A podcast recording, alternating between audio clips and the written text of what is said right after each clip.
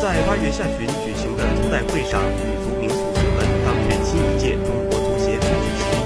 对于担任足协副主席这一重要职位，孙本表示，好像又回到了做球的时候，又重新回到了足球下，自己可能更想做一个技术人，但命运使然，推到了这样一个更大责任位置，心里兴奋又忐忑。回到熟悉的女足领域，孙文说，现在女足领域欧洲全面崛起